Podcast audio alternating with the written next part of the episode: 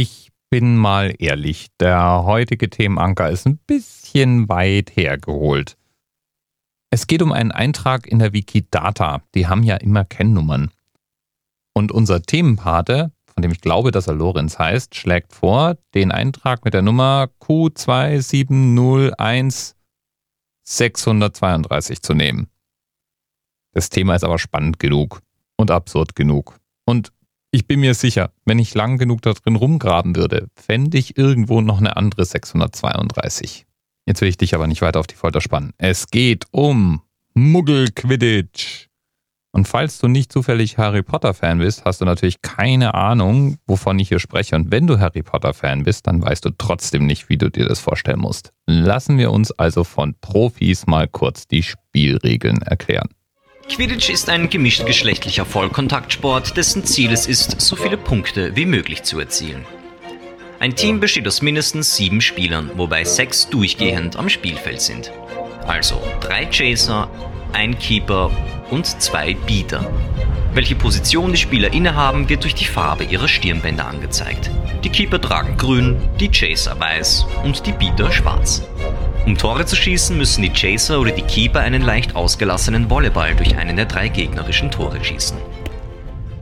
Ja, so weit, so einfach. Es laufen also eine Menge Leute mit irgendwelchen abgesägten PVC-Rohren zwischen den Beinen übers Feld und versuchen sich gegenseitig einen Ball abzujagen. Es gibt dann auch noch die Variante, mit einem etwas weicheren Ball sich gegenseitig abzuwerfen, woraufhin man dann immer wieder zu seinem Heimatringen zurücklaufen muss oder zu seinem Tor, wie immer man es nennen will, und dann wieder am Spiel teilnehmen darf. Das Ganze sieht recht chaotisch aus und ab Minute 17 wird es noch ein bisschen chaotischer, denn da kommt ein ganz besonderer Spieler aufs Spielfeld.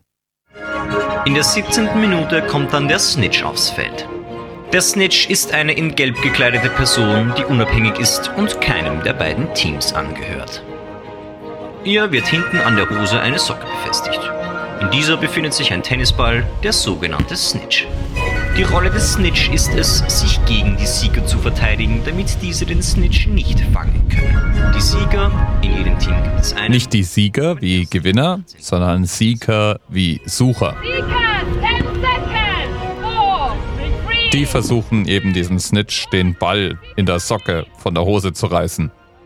Und wer das schafft, hat 30 Punkte gewonnen. Spieler im Team. Sobald einer der beiden Sieger den Snitch fängt, ist das Spiel beendet und das Team, das gefangen hat, erhält 30 Punkte extra. Eine Besonderheit von Quidditch, die auch in diesem Video erklärt wird, ist, dass Quidditch geschlechtsneutral gespielt wird. Es gibt eine Regel, wie viele Menschen mit einer bestimmten Identifizierung gleichzeitig auf dem Spielfeld sein dürfen, aber es geht eben nicht ums biologische Geschlecht und die Geschlechter spielen zusammen.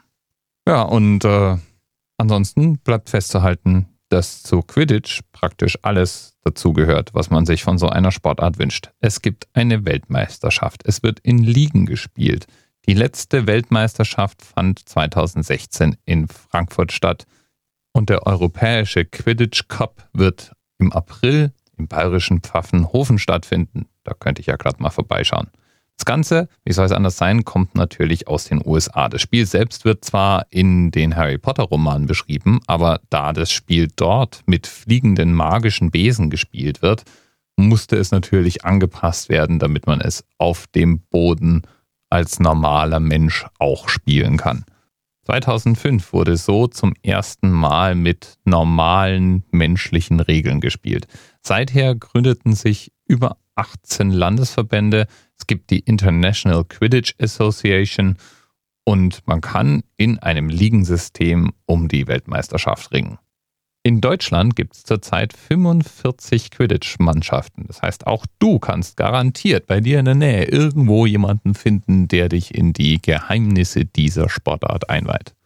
Und ich, ich trage mir jetzt mal den 2. Juni 2018 im Kalender ein. Da finden nämlich die deutschen Meisterschaften 2018 in Frankfurt statt. So ein Sportgroßereignis darf ich mir natürlich nicht entgehen lassen. Bis bald. TMRS 10, 9, 8. The experience of 47 individual medical officers. Was hier über die Geheimzahl der Illuminaten steht. Und die 23. Und die 5. Wieso die 5? Die 5 ist die Quersumme von der 23.